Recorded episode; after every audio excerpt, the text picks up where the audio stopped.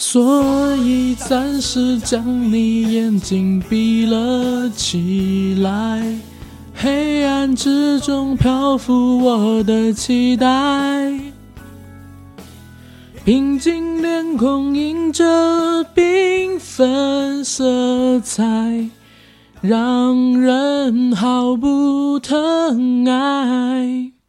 你可以随着我的步伐，轻轻柔柔的踩，将美丽的回忆慢慢重来。突然之间，浪漫无法释怀。明天我要离开。哎呦，好上头啊！这首歌。Hello，大家好，欢迎收听我们这一期的硬核电台，我是主播阿甘。呃，非常高兴啊，又能在空中和大家见面。然后这期节目呢，还是只有阿甘一个主播。不过九哥已经回来了。二月十一号，九哥已经成功抵达了北京，并没有在湖南被禁飞。我们两个呢，会在本周恢复节目的正常录制，所以各位朋友也不要担心。接下来的每一天，你还会正常听到我们的节目。然后我在这儿做个广告，好久没做了。如果还有没听我们付费节目的听友朋友们，赶快去听一听这个我们的付费节目。最近这一个月卖的实在是太惨了，再这么下去，我跟九哥都没饭吃了，知道吗？大家。春节期间呢，我们录制了克苏鲁神话恐怖体系大科普，也录制了日本黑帮的血泪史，包括现在面临老龄化的问题，也录制了血与冰激凌三部曲。啊，从西蒙佩吉的喜剧看英国里边讲了一些老伦敦、老北京。老哈尔滨、老天津的故事啊，然后希望大家可以去听一听，肯定让您不虚此行。就在杨贵妃最爱吃的那个水果的 FM 上边。然后这期节目要跟大家聊一个什么话题呢？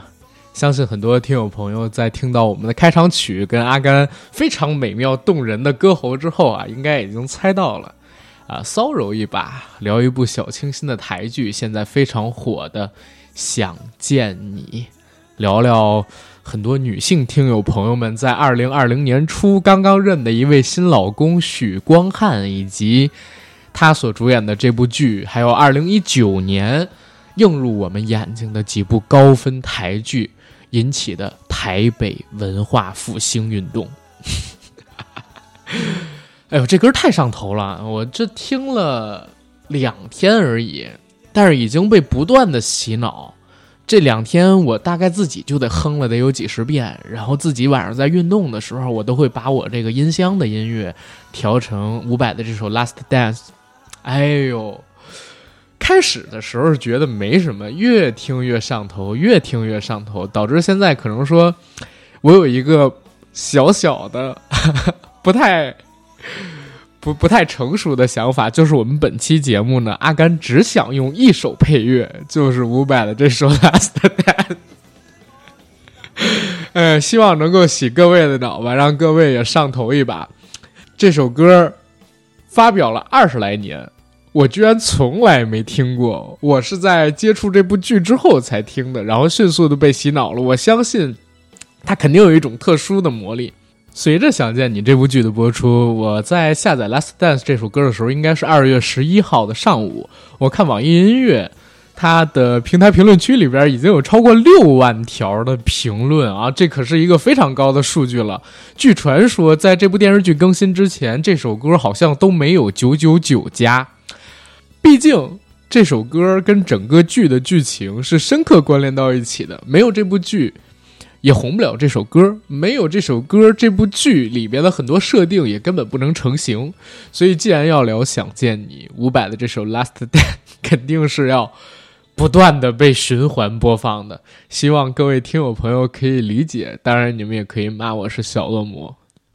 好，闲话少叙，我们先来聊这个《想见你》。这部剧呢是二零一九年由黄天仁执导的一部电视剧，在我们节目录制的时候呢，已经临近收官了，应该就在二月十六日播出它的大结局。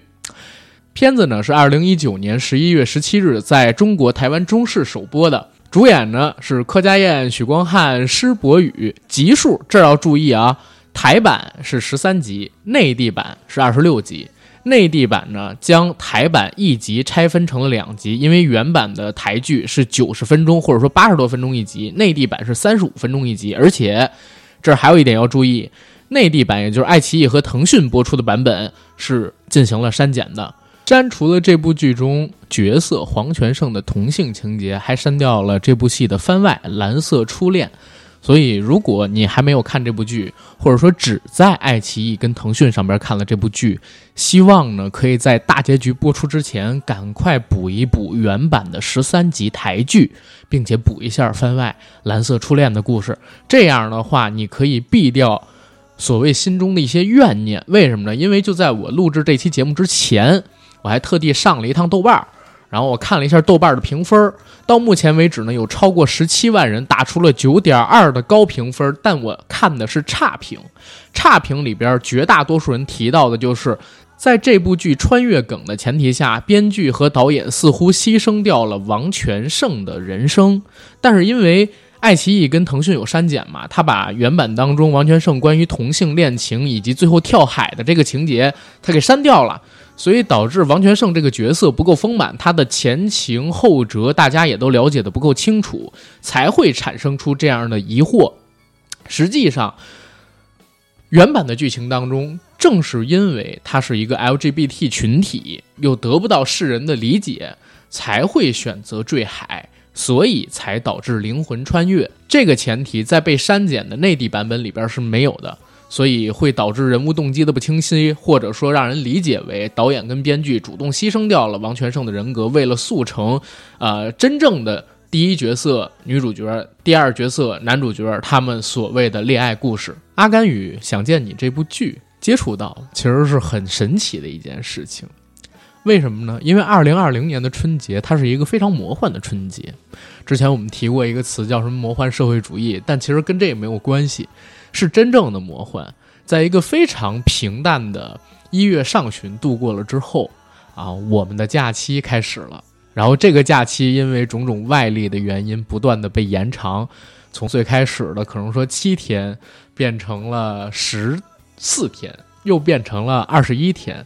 就在我跟九哥录制一月初啊，一月初我们录制《中国网红简史》那期节目的时候，我们两个人还开玩笑。九哥说：“哎呀，大家可能说现在都已经上班了吧？我跟阿甘还没有上班哟。”很渐渐的跟大家开这个玩笑。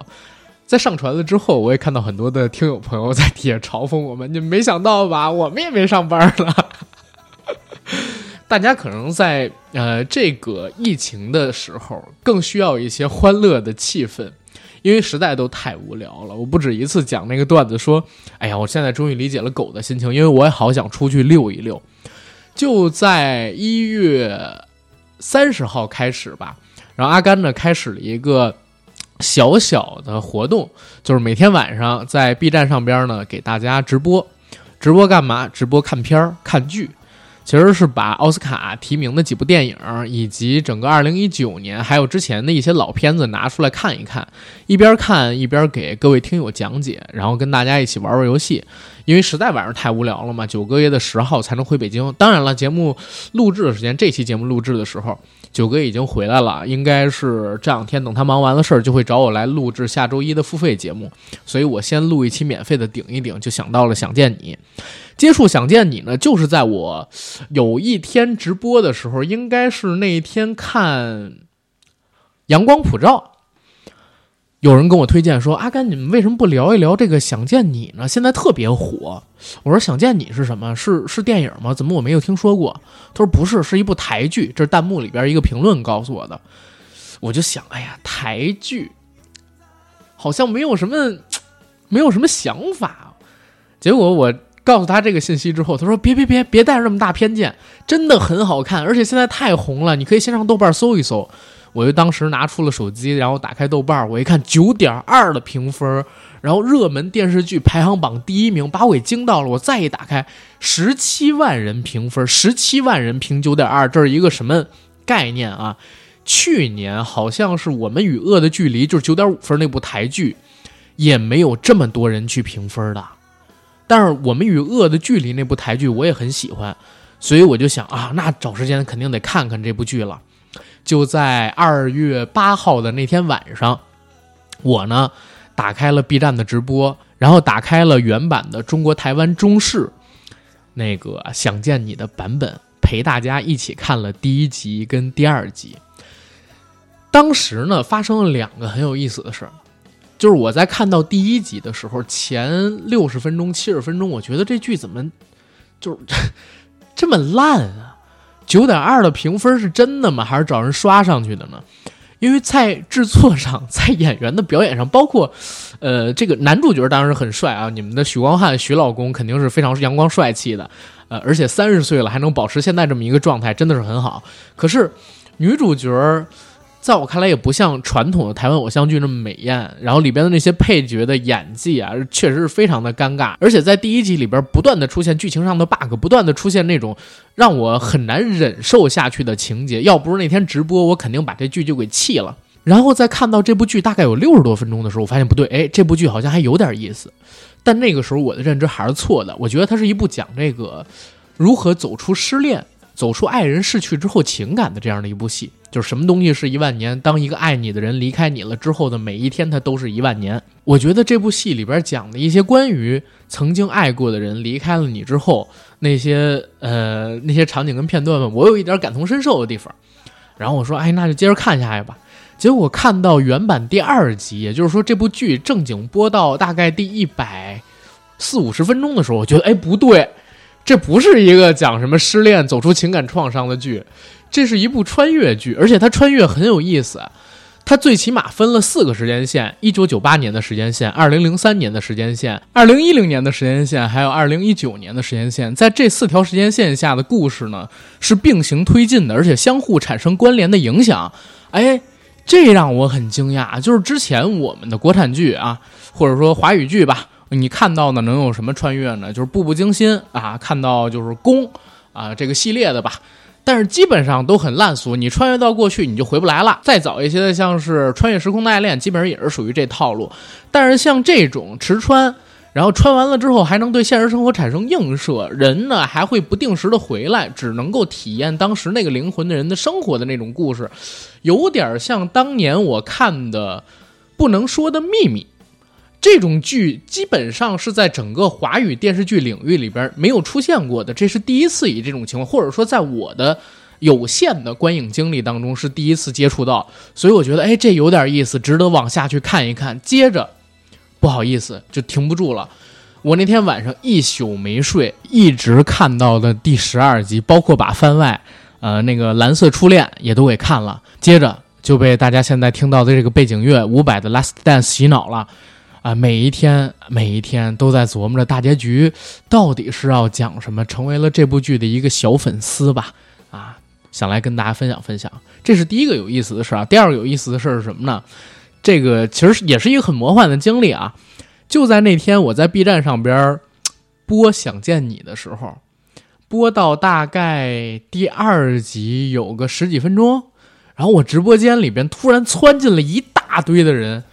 这个人呢是往常我直，因为我直播我也没有在咱们节目里边预告过，就前两天我说过一次，我说二月十号之后就不播了，啊，所以这两天我也没播啊，人数也不是很多，我只在群里边发了点预告嘛。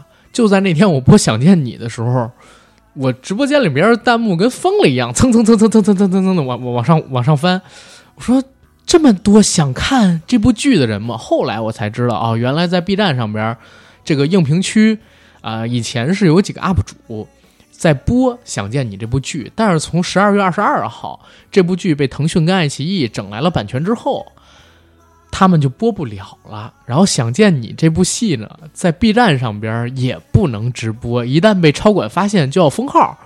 所以当时很多想看原版《想见你》的这部剧的剧迷都涌到了我的直播间里。不过，也因为他们涌进来，导致我直播间的这个人气暴涨，结果被这个呃超管发现了，超管把我的直播间给封禁了。所以那天相当于我是提早下播，然后用自己的这个呃投影仪把大概第三集到第十二集的《想见你》都给看了，只剩下最后的第十三集等着在二月十六号的时候呃去那个外网看。然后接触到这部戏的一个源头吧，已经算是说完了。接下来要给大家说说《想见你》这部剧的一个基础剧情，当然了，是基于台版前十二集的。如果有一些朋友不愿意听剧透，现在你可以关掉，等到今儿晚上剧集播出大结局，然后你自己也看差不多了，你再来听我们这期节目，好吧？啊，你现在可以关掉，我停五秒，然后我再接着往下说。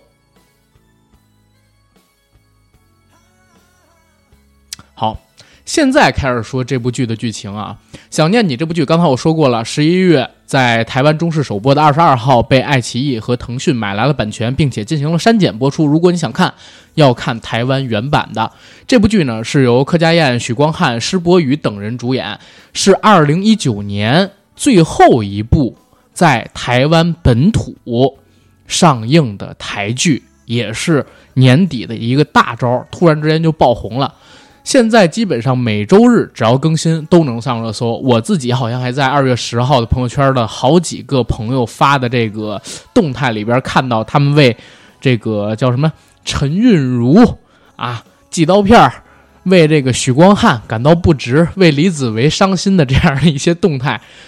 熟悉台湾影视剧的观众朋友呢，可能对这几个主角并不陌生。比如说，你像柯佳燕，她之前参演过《淼淼》《猛夹》，还有这个什么《小资女孩向前冲》这些剧，还有这些电影，反响还都不错。今年她已经三十四岁了。许光汉是我第一次看他的剧，年龄三十岁，但是依旧非常阳光帅气，在。演员这个领域里边，其实也可以算得上是大器晚成了。毕竟快三十岁才真正火起来嘛。大家接触他，我搜了一下，应该是因为二零一九年乃飞首部参与投资的华语剧叫《醉梦者》，把他给捧起来的。所以去年十一月份的时候，因为有许光汉，很多的大陆的。影迷因为看过了《追梦者》，也开始关注这部叫做《想见你》的戏。《想见你》这部戏在刚刚开播的时候，实际上也是反响平平的。因为就在我刚才叙述的时候，大家也能感觉到，基本上前六十分钟的情节是很没意思、很俗套的，而且很多 bug。好像豆瓣开分的时候，我听说是八分，但是随着剧集的播出跟推进，我还特地去搜了一下差评具体是在什么时间开始减少或者说消失的。实际上就是在第八集播出的那个时间段，也就是说是在二月十九号左右，在二月十九号之后，这部剧就真正成了一个所谓的高分神剧，并且把它视作是一个非常有突破性的作品，认为它革新了整个华语圈偶像剧的制作规格。这部剧刚才我说了，它是穿越剧，但它并不是双向穿越，它最起码有四条时间线，分别是一九九八年。二零零三年、二零一零年和二零一九年，《想见你》的开篇讲述的是第一个时空，二零一九年女主角黄雨萱的故事。这个时候的黄雨萱呢是二十七岁，她是一位软件开发公司的专案经理，也就是项目经理，独立干练，能力强，独当一面。但是她的内心并不快乐，因为两年前她失去了自己最爱的人，这个人呢就是王全胜。王全胜在两年前的一次空难当中逝世了，或者说失踪了。之后呢，就再也联系不上黄宇轩。黄宇轩一直无法走出王全胜离开他的悲伤。他们两个人是在二零一零年上大学的时候相识的。很神奇的地方是在哪儿呢？虽然他们俩是第一次见面，但王全胜好像很早就认识他了，并且对他展开了强烈的追求。然后他们两个人就相爱了，一直到二零一七年空难，然后王全胜消失，生死未卜。黄宇轩怎么也忘记不了她的男朋友。她每天不搭乘直接能到公司的那个巴士，反而是绕远路搭乘另一路。因为她上大学的时候，王全胜每天都陪她坐那一路公交车，然后一起上下学。午休吃饭的时候，她也自己一个人坐在公司的休闲区，一边吃一边刷手机。因为以前她也常常在这儿跟王全胜视频通话。下班以后呢，他又准时去另外一家饮料店买一杯他以前和王全胜在一起的时候，王全胜总会给他买的饮料。因为他忘不了王全胜，所以始终沉浸在这些他们两个人一同出现过的地方，一起经历过的场景。这一段其实基本上你可以概括成大概第一集的大半部分剧情吧。为什么我说前六十分钟拍的很没有意思？但是呢，我我觉得也能往下看。实际上就是因为我自己去年大家也都知道嘛，然后跟一个就是交往两年多的女朋友分手了。然后在分手的那一段时间里边吧，我也是经常会睹物思情、触景伤情，经常会在那个我们两个人住的那个房子里面，然后看到一些东西的时候，想起这个东西到底是怎么来的，可能是他陪我一起买的。然后去海淀、去这个国贸那边办事儿的时候，路过一些我们以前常逛的饭馆儿啊，去的一些影院，然后想到以前的一些美好的时光。其实说真的啊，就是因为也在前两天直播的时候跟大家重温了《谁先爱上他》的这部电影嘛。失恋或者说一个爱你的人离开你之后，那种那种对还抱着一丝丝希望跟怀念，包括说爱意还没有完全消退的人，是很痛苦的一件事情。嗯，邱泽说的那句台词就是什么东西是一万年？当一个你爱的人离开你了之后的每一天都是一万年，确实如此。你看到什么，你都会想起了曾经美好的时光，你明白吗？所以看到这儿的时候，哪怕他很无聊，我还是不忍心把它关掉，因为我我是起了共同感了。接着往下讲，黄宇轩呢，在。一次偶然的情况下，得知原来在王全胜飞机失事前，他准备向自己求婚。他之后就泣不成声了，也没有办法抑制对王全胜的思念。刚好这个时候，黄宇轩的公司呢在研发一款 A P P，这个 A P P 呢，只要你把自己的照片、性别、名字，还有这个所谓的出生年月日输入进去。就可以自动帮你排除掉有血缘关系的亲属，并且帮你找到一个和你长得很像很像的世界上的陌生人。黄宇轩尝试着输入了王全胜的名字，结果真的跳出来一张照片。这个照片里边呢，不只有一个长得很像王全胜的人，还有两个人，一男一女。男的他不认识，但这个女的长得和自己一模一样。但是黄宇轩怎么也想不起来自己曾经拍过这样一个照片，这就令他感到十分困惑。演到这儿的时候，剧集呢就切入了1998年第二个时空线的讲述。1998年的故事线里边有三个主角，一个也是由柯佳燕饰演的，叫做陈韵如，是一九九八年的女主角。第二一个叫李子维，也是扮演王全胜的人扮演的，就是许光汉。第三一个呢是施柏宇扮演的，叫莫俊杰。他在二零一九年里边并没有出现，在一九九八年里边是作为第二男主角出现的。那个时候的陈韵如呢是一个十七岁的高三学生，和黄宇轩爽朗外向的性格截然不同。他又安静又内向，又自卑又抑郁，把自己封闭起来，也没什么朋友。在学校里边，谁也不愿意和他交往，他自己呢也不愿意敞开心扉，每天就是戴着自己的耳机听那种很淡很淡的音乐。虽然成绩很好，是家长眼中的乖孩子，但是他并不喜欢这个世界，也不喜欢自己，天天想自己会不会被离婚的父母所抛弃，是不是自己是一个没人要的人。陈韵如的缺爱又源自于个性，又源自于家庭，他的父母重男轻女。他以为父母都不要他，只要弟弟。偶然间，陈韵如在自己的舅舅他的唱片店里打工的时候，遇到了李子维、莫俊杰，他们几个人相识了。他喜欢上了阳光的男孩李子维，李子维照亮了他的生活。而个性和陈韵如比较相似，就是比较内敛又比较孤单的男孩莫俊杰，默默的喜欢上了陈韵如。两个完全不同的时空，两个完全不同的女孩，但是呢，她们长得很像，因为。一次巧合，黄宇轩在公交车上听着伍佰的这首《Last Dance》这首歌的时候，穿越了，穿越到了陈韵如的身上。他拥有了陈韵如的记忆，同时呢，他也拥有自己就是黄宇轩的记忆啊。所以穿越后的一切，在他看来是如梦如幻的。恍惚中，他一度分不清2019年的黄宇轩与黄元胜的一切到底是不是自己的一个梦。他自己在翻陈韵如写的日记，日记里边写着，有时候。我觉得自己是宇宙中最暗淡的那颗心，拼命的发光，想要有人发现我渺小的存在。可最后等待我的却只有陨落。陨落的那刻，我知道世界上没有人记得我。日记里边的陈韵如特别悲观、消极、厌世，根本就不像黄宇轩。黄宇轩开始试着接受自己是陈韵如的事实，但是呢，他改变不了自己的性格，因为开始的时候我已经说过了，黄宇轩是一个个性很强硬、很独立自主那样一个人，很勇敢的一个人。周遭的人也很快的发现，现在的这个陈韵如跟以往好像截然不同。她有话直说，敢爱敢恨，一点也不委曲求全。妈妈不负责任，她直接怼；弟弟好吃懒做，他就打人。以前在和别人打交道的时候，陈韵如总是小心翼翼的，眼神躲闪。但是现在，黄宇轩灵魂寄宿的这个陈韵如，明朗直接，很快就成了学校里的风云人物，很多人都爱上了这个乐观的陈韵如。而原本喜欢陈韵如，把她当做孤独的同类的莫俊杰，却觉得这个女孩怎么越来越陌生了。本来他是暗恋的嘛，对吧？但是却不喜欢开朗的陈韵如了。还是一直在怀念着那个当时很孤寂能跟他聊到一起去的陈韵如。至此，想见你和市面上边的很多穿越剧没有什么大大的不同啊，无外乎就是穿越到另外一个时空谈恋爱。但是，大家记住，我刚才说了，他最起码有四条时间线。正当陈韵如接受黄宇轩可能是自己的一个梦，自己本来就是一个孤寂的人，只不过做了这个梦之后，性格开始有一点点变开朗之后，二零一九年的黄宇轩。从公交车上醒过来了。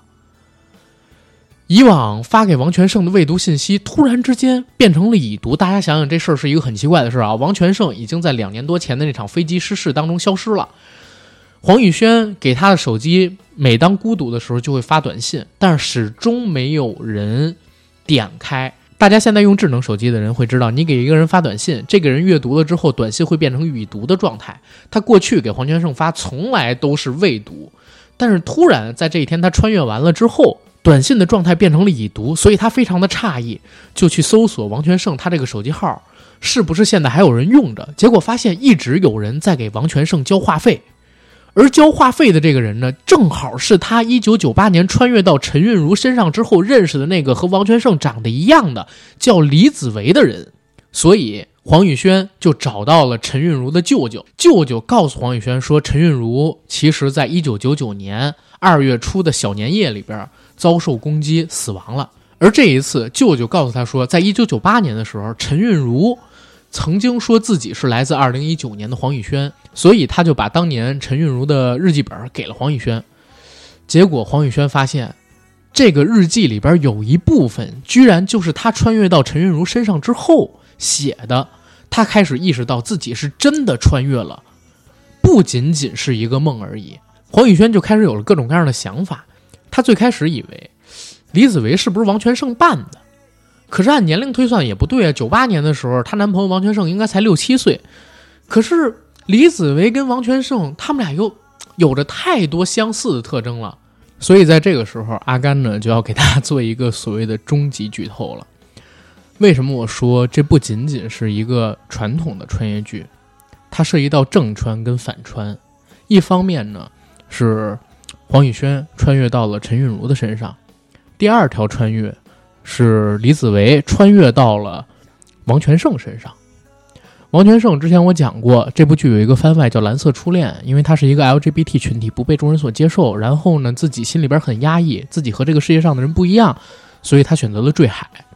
在坠海的那一刻，他就被李子维附体了。李子维穿越到了他的身上，但是有一个点要跟大家讲啊，因为剧情当中，刚才我提到了1999年小年夜的时候，陈韵如被人给残忍的杀害了，所以爱她的李子维呢，也就离开了伤心的台北。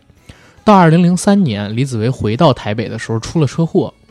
当他出了车祸昏迷的那一瞬间，他穿越到了坠海中的王全胜身上。所以大家可以知道，二零零三年的李子维出了车祸，穿越到了坠海，其实应该讲已经死亡的王全胜的身体里。所以在那之后，李子维就把自己扮作王全胜，去接近黄宇轩，和他相爱相恋，一直到二零一七年飞机失事，而且。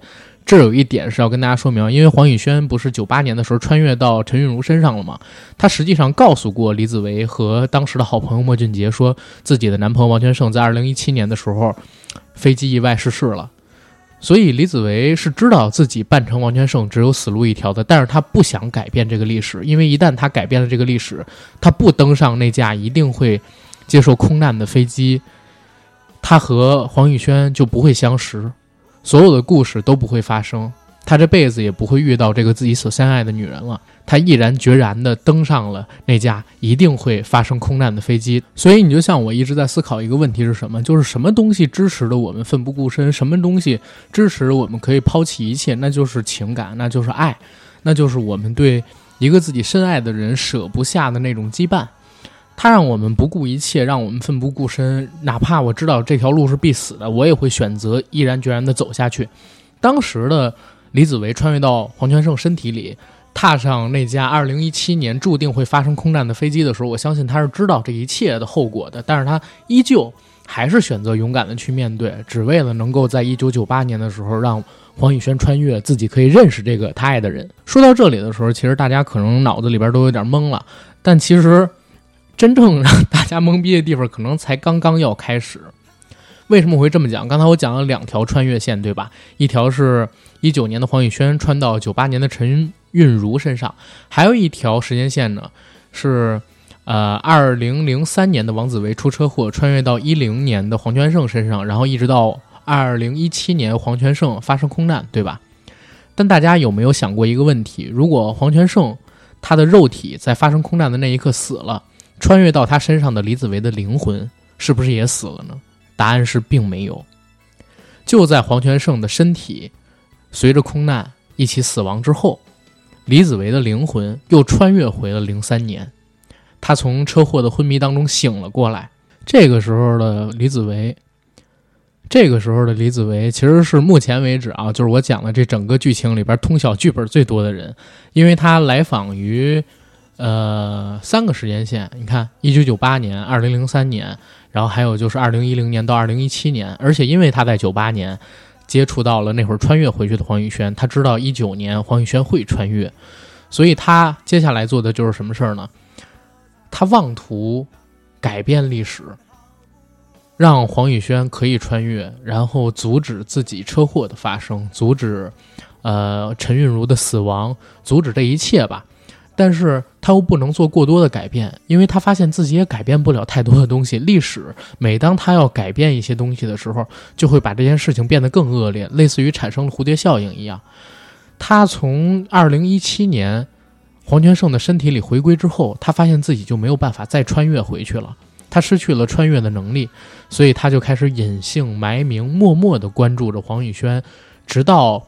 二零一九年，黄宇轩穿越回九八年，知晓了这一切的事情之后，他又出现在黄宇轩身边，告诉他这些年到底发生了什么，这些年所谓的穿越到底发生了什么。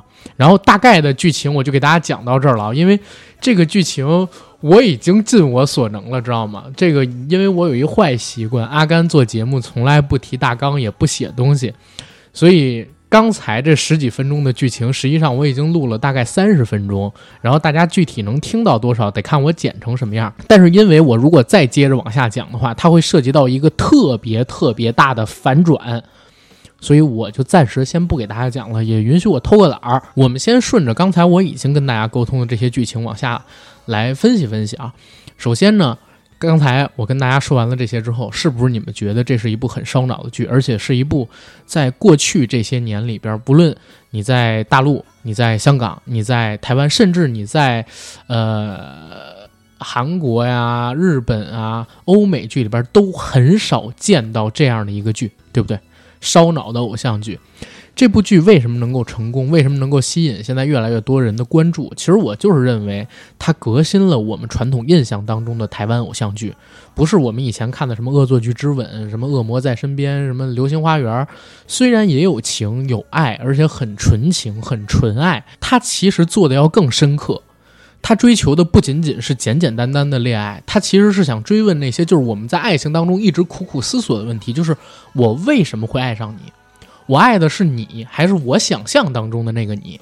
今年，呃，大烂片《囧妈》里边其实有一句台词说的很好，就是你心里边一直都要有一个预想当中的老婆，该吃什么，该穿什么，该给你做什么，该喜欢什么样的台灯，然后该做什么样的事情，你脑子里边已经有一个既定印象了。你可不可以放弃，锲而不舍的改变我，对吧？我们在爱情当中，或者说我们在两段情，我们在一段情感关系当中，似乎。很多人都会陷入到那种我在和想象中的那个人谈恋爱的情况，所以你会对你的对象有各种各样的要求，对吧？或者说，我们并不是爱那个想象当中的对象，我们是爱着那个想象中的和你爱的那个人相处的自己而已。这个想见你，它不只是满足呃普通人对青春爱情的向往，它更多的是这种根本性问题的思索，所以你才会觉得它烧脑，不是吗？因为它本身就是一个莫比乌斯环一样的东西，它是没有头没有尾的。就是爱这个东西，你你怎么可能去讲道理呢？你怎么能知道它是什么时候起始的，什么时候终结的呢？就像在剧里边，李子维穿越到黄泉胜身上之后，要去搭飞机的时候，我记得他说过一句话：说如果我没搭上那班飞机，那黄宇轩怎么回到过去？我又要怎么爱上他？他虽然知道了很多事情会发生，他甚至说知晓一切了，我看到剧本了，但是。他就是为了想象当中的未来，我只能撞向这个既定的现实。爱这个东西，它本身就是莫比乌斯环，我们跳不出这个圈子，我们没办法找到头尾。我们唯一能做的，就是我们在这个圈子里边，让这个既定的圈子继续滚下去。对吧？让我们深深的陷在这段我不愿意跳出来的漩涡里，这段关系里，对不对？这个片子里边有一段台词，我觉得特别好，是什么？是求婚戒指上，就是当时李子维想去向这个黄宇轩求婚的时候，写在求婚戒指上边那两句话：“只有当你想见我的时候，我的出现才有意义。”这两句话本身把这部剧为什么要穿越，为什么要锲而不舍的出现，为什么要锲而不舍的去爱，都给讲明白了。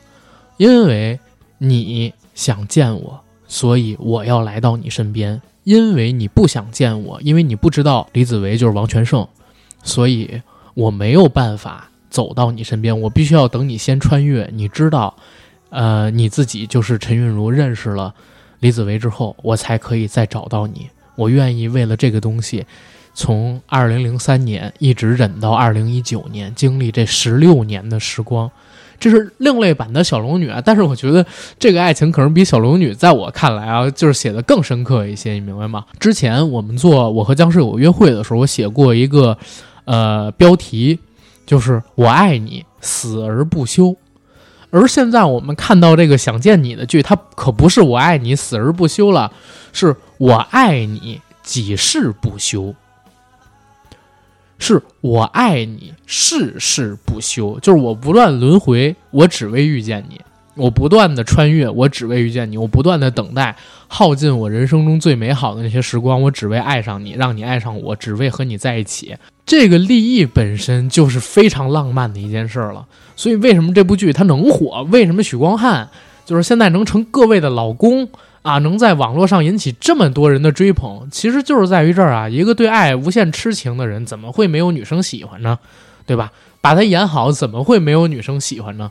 偶像剧一直都是，呃，台湾的一个重头戏啊。最起码从两千年到现在，大概有二十年了。我不知道《流星花园》就是当年好像是在台呃中国台湾华视播出的。它是不是第一部偶像剧？但我知道它当年创下台湾的收视率纪录，而且在大陆风靡一时，在日本、韩国也都特别火，甚至 F 四还去日本开过演唱会。也是从《流星花园》开始，台湾的偶像剧有了一套固定的模式，什么高富帅、灰姑娘，然后唯美浪漫又有童话色彩的恋爱。像我小的时候有看过什么呃《绿光森林》《薰衣草》《樱花草之恋》呃《我的秘密花园》。恶魔在身边，恶作剧之吻，王子变青蛙，呃，终极一班，呃，放羊的星星，命中注定我爱你，什么之类的，就这些东西啊，我看到挺多的，真的挺多的。大家要明白，我是一九三年出生的人，然后大概是我有记忆开始就进入了台湾偶像剧的鼎盛时期，大概是从一零年到零一年这十年吧，是整个台湾偶像剧的巅峰期。但是从二十一世纪第二个十年开始，台湾的偶像剧，其实在我看来就已经不太行了。一方面是台湾总共才几千万人口，好像都不到五千万吧，有一百多个电视台，三百多个频道。我在某一年看这个金钟奖的视频的时候，吴宗宪曾经带着自己俩徒弟到台上去发言，说：“我们现在的电视台有一百多个频道，有三百多个。当然他是用台湾口音啊，我学的肯定不像。”总共我们才只有这样一点点人口，这么多的频道，每天制作的剧集，每天制作的综艺节目有那么多，我们的资金成本和大陆比起来，你们知道有多少吗？大陆可以花两三亿人民币去制作一个综艺节目，我们每一集只有一到两百万台币新台币的制作，也就是一百万新台币，大概就是二十万人民币左右。我们怎么和人家比得了呢？我们的剧集现在只能拿出两三千万新台币去制作，大制作的话也才不过一亿新台币。大陆现在已经有超过三亿人民币制作的电视剧了，我们怎么和人家去比啊？分则两败，合则两胜啊！当时他在金钟奖，我操，这很很牛逼啊！当然他这个本身的态度跟看法，我也。没没没没法说太多，但是他敢在金钟奖说这种话是挺牛逼的。后边他还讲什么？说大陆虽然没有 Facebook，大陆虽然没有 YouTuber，但是我们有优酷啊，微博也不错呀。但台湾近代开眼看世界第一人，知道吗？他说的话虽然难听，在台湾人听起来可能是难听啊，但是是实话呀，对吧？而且大家知道吗？就是台湾的综艺节目里边，现在对于广告都有严格的限制，严重瓜分稀释的这些市场，又因为投资小、成本小，没办法做出震撼的视觉效果，导致现在台湾综艺现在还有多少人看？我小的时候，在两千年左右的时候，台湾综艺这能让大陆的演员，甚至香港的演员过去登一场，都是一个光宗耀祖的事儿。那当时很牛逼的，甚至康熙来了，不断的请各种天王巨星过去嘛。对不对？但是现在哪还有这样的台湾综艺啊？只靠什么综艺大哥大啊？不好意思，已经停播了。只靠什么那个综艺玩很大，什么大明星小跟班儿这现在有多少人看啊？对不对？然后电视剧也是，从二零一零年代之后，你还看到过什么？就是能让自己印象比较深刻的台湾的偶像剧，最起码不像以前那样随手就给你摘出了一部吧？好像二零一零年代之后，我自己曾经追过的台湾偶像剧就只剩下一部。就是二零一一年，陈柏霖跟林依晨的那部《我可能不会爱你》，而且那部剧在我看来本身也是一种革新。那部剧演的就是一个已经到三十岁而立之年的大龄女青年的爱情故事了，对不对？啊，本身就是对之前的那种偶像剧模式的一种变革。而在那之后，大概六七年的时间里边都没有什么爆款的台湾偶像剧了，台剧在大陆观众这里彻底被边缘化。又从大概一二年、一三年开始，什么《继承者》、《来自星星的你》韩剧这方面的流量入侵到大陆市场之后，谁还看台剧？TVB 引起的浪花可能都比台剧要更多一些。好在就是台湾的电视人，他呢现在也在求新求变，一方面就是借助这个外来资本，比如说奈飞啊这种外来资本来拍摄。制作更精良、投资规模更大的剧，再有一个呢，就是利用大陆市场，现在我们互联网、视频平台、网站这种崛起的契机，进行剧集的投放，以获得更高的收入。你比如说像我举的这两个例子啊，我们与恶的距离应该是 HBO 当时参与了投资，想见你是福克斯跟中视有过合作的，而且乃飞刚才我也说了，他当时还推出了《醉梦者》这样的剧，对不对？本身这些资本。就已经涌进来了，他们可以承担更大的投资。再有呢，像国内的市场，《我们与恶的距离》，如果我没记错的话，它在腾讯也播了。现在我们看到的这个《想见你》，它在爱奇艺跟腾讯也播出了。成本回收这一块，相比于之前也要容易一些。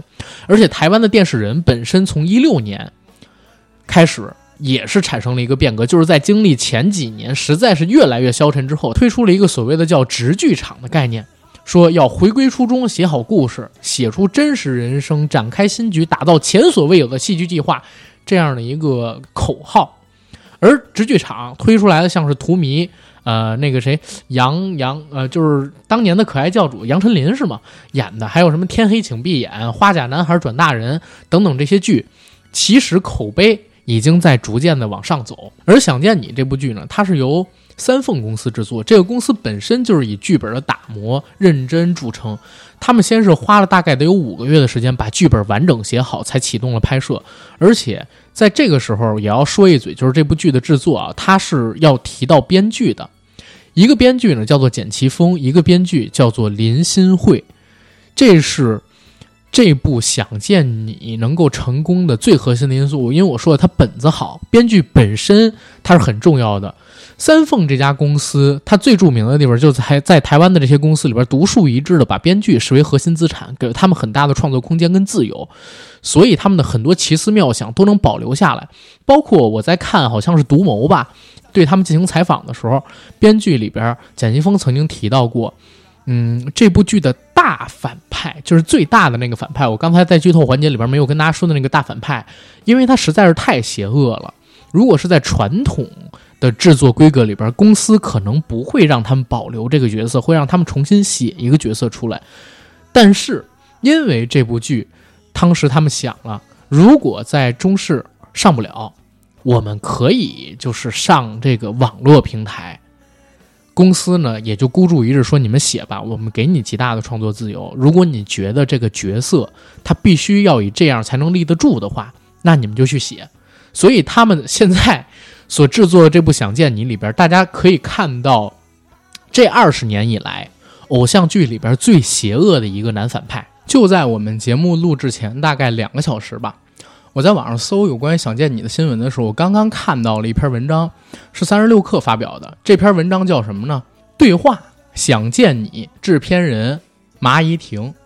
马怡婷说了一句让我酸到不行的话是什么？就是要相信观众的智商。为什么我会说这句话让我特别酸？是因为同样啊是属于华语圈，然后台湾是中国永远不可分割的一部分。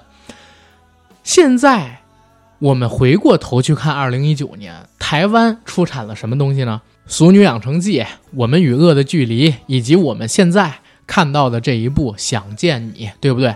二零一九年对台湾应该是一个大年，它从呃上半年的这个《我们与恶的距离》开始，就把原本已经被认为过气的这个台剧给严肃化了，然后给提起来了，让我们对于台剧有了一种新认识。然后我们刚认为台剧的复兴是从现实题材开始的时候，啪，偶像剧《想见你》出来了，让我们感叹：我操，原来台湾偶像剧能这么拍，而且能拍这么好。在这部剧里边，我们看不到那些大陆让人作呕的滤镜。我那天直播的时候我就说了，我说二零一九年让我最难受的一部剧就是爱奇艺当时自制的那个《白蛇传》。小菊其实是我挺喜欢的一个女艺人啊，因为确实长得很漂亮。但是在那部剧里边，她一出来我就疯掉了。我说这个脸是真漂亮，但是怎么就那么假？就滤镜已经深到把整个鼻梁都给磨没了，你们知道吗？然后演员的表演是非常做作的，装着一个好像是刚刚变成人形、不谙世事的样子，但是眼睛里边那种欲望，包括。这些滤镜还有所谓的 P 图造成的不真实感，让你根本不觉得这是一部剧，它就是一个 PPT 而已。而台剧《想见你》那天我在直播刚刚看第一集的时候，我就跟那个所有在跟我一起看直播的朋友在弹幕里边，我就跟他们说：“我说这部剧跟大陆的偶像剧完全不一样，最起码不是所有人都给你画平眉，对吧？最起码不是所有人都给你加滤镜。男主角帅吗？帅，但是他脸上那些小坑。”小蛙那些脸上的痘痕，你也能看得见。他也化妆，他也加镜儿，但是人家那个镜儿为什么就显得比我们要清晰这么多呢？为什么显得比我们要清新可爱这么多呢？实际上不就是因为人家在还原现实感吗？虽然也是一部谈恋爱的剧，但是人家也在还原现实感啊。现在十七万人评九点二的一个评分，这是。台剧去年第二高的分，第一高毕竟我们想《我们与恶的距离》是那个九点五嘛。大陆去年评分最高的剧是什么剧呢？我们刨去这个年代剧跟这个历史剧跟古装剧啊，我们就以这个所谓的偶像剧为论，或者说我们以现实题材的剧为论。去年最高的算是都挺好，都挺好，才八分出头吧，对吧？现在还有八分吗？我我说实话我都不知道。大江大河肯定是不能算去年的戏了，它得算前年的戏。但是大江大河它肯定不是九五后、零零后这一代年轻人，他们现在这个年纪最爱看的那些剧，对不对？就是我这种酸是非常酸的，尤其前两天大家都知道奥斯卡刚刚颁完，我亲眼看着韩国的凤导 拿着。最佳原创剧本、最佳外语片、最佳导演、最佳影片四项大奖，《寄生虫》被称作亚洲电影之光，站上了世界电影的最高舞台。我靠！然后全场，汤姆汉克斯他们一票人在第一排，吼吼吼，抬胳膊给他们起哄，让他们在台上多说两句。大家能明白吗？就是我那种心里边的悲戚感。我操！就是。我们又有钱，我们又有人，现在大量的明星都没人敢去金马奖了，然后跑到大陆市场这边来，那你们拍什么了，对不对？你们、你们、你们拍的是什么呀？我操！就是这个事情是让人很气愤的。正当我酸到不行的时候，又看到了这个 相信观众们的智商，所以我一下我就，你知道吧？就是为什么要做这期节目，就是因为我操，我他妈被震到了。这句话正好就是我们想说的，好像我们的这些制作者们过于不相信我们的智力是正常水平的。就在《想见你》这部剧更新的时候，我们也有几部剧在更新。我给大家说几个名字，看大家有没有看啊？比如说《大主宰》，啊，豆瓣评分不足六分。还有什么《三生三世十里桃花》的续集，叫《三生三世》什么我也忘了，也是五分多。不好意思，这我都没看啊。然后还有什么，呃，《热血同行》，我看评分有点高，但是我也看不下去，那个造型我就有点接受不了。我们这些年都在干什么呀？对吧？我相信这些剧的投资肯定都比《想见你》要高，因为据我所知，《想见你》好像才三千万人民币左右的投资。我刚才说的那几部戏，一个演员他的片酬就得超了三千万，还是在现在限薪令的情况下超的三千万。《想见你》他这制片人叫马一婷，马一婷他在拆解这部。逆袭的烧脑台剧谈制作经验的时候，他就强调了一点，说相信观众的智商，要让观众有参与感。只要参与感成立了，这部剧的成功就有了基础。他们在前期的时候确实有过观众是不是会看不懂这样的担心，但是不怕观众不懂，是怕大家不愿意回到电视面前看电视剧。毕竟首播的平台是台湾的中视。台湾的剧只分两种，这这个不是马一婷说的啊，这是之前我看到好像是哪个制作人啊林依晨当年接受采访的时候说，说台湾电视剧现在只分两种，一种是偶像剧，一种是晚上七点八点播的那种家庭伦理剧，就是婆婆妈妈师奶那些人看的那些剧。很多年轻人都已经不在中视上面看戏了，都是在网络平台上面看剧，而这部剧它的首播平台是在中视嘛。很多观众可能是一边做事一边收看的，而且每一集播出最起码是隔一周的时间嘛。现在看来是每周日更新一集，跟在新媒体拿手机、平板专注不间断的收看是不一样的。想见你这部剧有好多的线索和蛛丝马迹，只要你稍微一闪失就会错过。他们不担心观众看不懂，他们只担心观众不给机会，他们担心观众很难愿意沉下时间。调到中视去看这部剧，但他们始终相信观众是聪明的。我们回到这句话，回到这一点，始终相信是观众聪明的这一点。为什么要相信观众是聪明的？因为你不拿观众当傻子，你才愿意在这部剧里边做出更多的尝试，你才愿意在制作你自己的内容的时候放下更多有现实题材意义的东西。你比如说，刚才我一直没有提到一点是啥？这部剧。临近呃大结局的时候，大概是从第十一集、十二集开始，因为它一共十三集啊，原版内地版是二十六集，一集拆两集。在进行到十一、十二左右的那个时候，出现了一个反梗，就是在经历了黄宇轩穿越到自己身体里，改变了周围人对自己的认知，认为自己是一个阳光向上、健康、独立、强硬的这样一个呃开朗的这样一个性格的女生之后，陈韵如收回了自己身体的控制权。在这个时候，陈韵如黑化了。为什么？陈韵如说了一句话：“说如果能做黄宇轩，谁愿意做陈韵如？”之前他在家里被弟弟欺负，被爸爸妈妈不重视，甚至是被讨人厌的那一个。在学校里边，没有人愿意跟他做朋友，没有男生喜欢他。而黄宇轩穿越到他的身体里边之后，在这部剧里边有一个设定是陈韵如可以感知到黄宇轩正在经历的一切的。他在一个密闭的屋子里边，虽然别人听不到他说话，甚至。连黄宇轩也听不到身体里的陈韵如说话，但是陈韵如能看到周围人对黄宇轩做的一切，黄宇轩对周围人做的一切，他是非常羡慕黄宇轩的。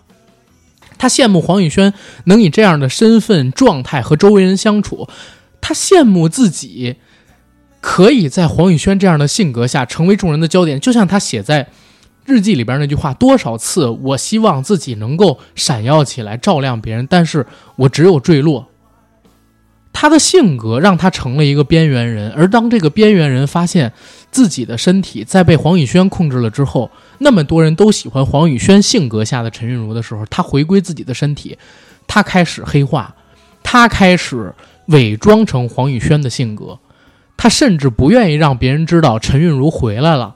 还想让别人认为她是之前那个阳光开朗、性格强硬的女孩，谁愿意做她这个自己呢？对吧？这其实本身也是一种社会问题，就是我们对于身边的很多，呃，默不作声，对于身边很多性格上比较柔软的人，我们是不重视的，甚至说我们是歧视的，甚至说我们会对他们施加恶意的。我们与恶的距离就是这么近，要不然怎么会有那么多的校园霸凌呢？对不对？这部戏里边在这里也讨论了这个问题啊。对吧？它有更多的现实意义，就是在讨论这些社会的边缘人群，他们平时到底在经历一个什么样的生活。当然，这部剧本身也告诉我们，虽然你是一个边缘人群，相信我，我我相信他在最后一集的时候啊，一定会安排一个反转，让陈韵如真正的走出这个边缘人的角色。因为这部剧它最后一定要回归到一个更加阳光向上、健康的正能量的这么一个。哎，为什么说正能量？说这么想笑？回到这样一个母题里边去，他是要告诉你，你必须。要走出这个所谓自闭的困境，同样一个人的身体，在两个不同性格的人的主导下，他们所接受到的世界的关爱是不同的。这也是这部剧现在在做、在告诉我们的一点啊，对吧？而且我相信他最后一定会在第十三集的时候有体现的。而且在这部剧里。刚才我说过，爱奇艺跟腾讯不是有删减吗？他们删减到了一个非常重要的段落，就是王全胜他本身是属于 LGBT 群体，选择跳海的那个段落，在那个段落里，它是以一个叫做《蓝色初恋》的短片形式呈现的。那个短片没有声音，但是留下了一句话，说希望有一天这个世界会变得不一样。一个真正好看的作品，一个影视作品，它永远都不会少了对人性的审视，还有对现实生活的那些关照，让我们注意到现实生活中的那些人，对不对？让我们注意到现实世界当中不被人重视的那些人。就像陈韵如她自己还没有被穿越之前，她在天台上绝望地喊：“说我讨厌这里，我讨厌这个世界。”这句声音是没有人听到的，是被莫俊杰读唇语读出来的。如果不是一个有刻意关注你的人，就连这种呐喊都没有人可以听得见。我们就平时，尤其我年纪越大啊，我越容易忽略小孩他们的烦恼。就在前些天，大家知道吗？有一个我们的听友，一个小女孩，好像才十二岁吧，然后加了我的微信。呃，他是先加的我小号，后来呢，在我小号对 上边对我进行这个非常热烈的这个叫叫什么，就是沟通，每天给我发几十条微信。后来我我那个时候我还想就是劝解一下他，就是我觉得他生活上肯定是遇到了一些问题等等。我说要不然你加我大号吧。然后跟他说完之后，他加我大号，但是最后我说实话我也给他删掉了。为什么？因为他每天五六点钟给我打语音通话。然后每天给我发几十条、上百条那种微信，向我哭诉他心里边那些问题，然后我没有办法给他一些解答的时候，我，哎呀，我我就婉拒了他，婉拒了他之后，然后他每天还是这样给我发这些东西。我现在回想啊，可能我自己做的也有一些问题，我应该拿出更多的耐心来，我应该拿出一些呃更多的关爱给到这样的小孩儿，因为他正好是青春期的烦恼嘛，对吧？我总是觉得这些年轻人能有什么大不了的烦恼，但其实可能这些问题对他而言很严重。我们总看到一些社会上边对于年轻人不好的一些新闻等等等等的东西，但是其实我们应该给他一些温暖。这不也正是这部剧给阿甘我带来了一些反思，带来了一些成长，带来了一些就是对我心灵上边的启迪吗？对吧？一个好的剧应该是这样的，他相信我们的智商，然后他做出有内容、有深度的东西，我们从这些东西里边，我们就汲取到了养分，进而我们也可以反哺到自己身边的人。这我相信是想见你这部剧，仅仅从情爱之外，给我带来的更多的一些内容的思考。录到这儿，我觉得这期节目其实差不多可以开始结束了，因为自己一个人单口录这个东西确实还挺难的。结尾。跟大家说两个事儿，第一个事儿呢，呃，很不幸，就在二月六号、七号左右那段时间里边，呃，硬核三班挂了，就是我们的这个群呢，可能是被什么人给盯上，或者被什么人给举报了，但是我往上翻了大概两三天的聊天记录，我都没发现违规的东西，我也不知道为什么。从二月五号还是六号开始，这个群里边就没办法说话了。我也建了一个新群，但是我一直想着等一周，如果它能自动解封啊，这新群我就不用。如果说过了一周，这个旧群还是不能说话，就启用新群。我加了大概有一百五六十个人回来了。现在呢，我会陆续的接着加以前老三群的听友朋友们的微信。如果你们听到这期节目，你们就通过一下，然后我把你们拉到新群里边来。然后我加你们的账号有大号有小号，小号就是 Jacky L Y G T J A C K I E L Y G T，这是我们群管理员，他是拉你们进群的人。当然，因为这个每天加人数有限制，我已经被提醒两次了，就是过于频繁的加人，所以我也会用大号加，大号就是。呃，阿甘杠 Jacky，然后他会加你们微信，加了你们微信之后，我会给你们拉到新群里边去。第二个事儿呢，就是九哥也回来了，好久没跟大家见面了。呃，应该在二月几号啊？二月中旬吧，我跟九哥开一次视频直播，然后跟大家见个面。再有一个事儿，就是大家支持一下我们杨贵妃最爱吃的水果平台的那个付费节目啊，搜“硬核班长”你就能搜得到。然后我们 B 站账号、直播账号就叫“硬核班长”。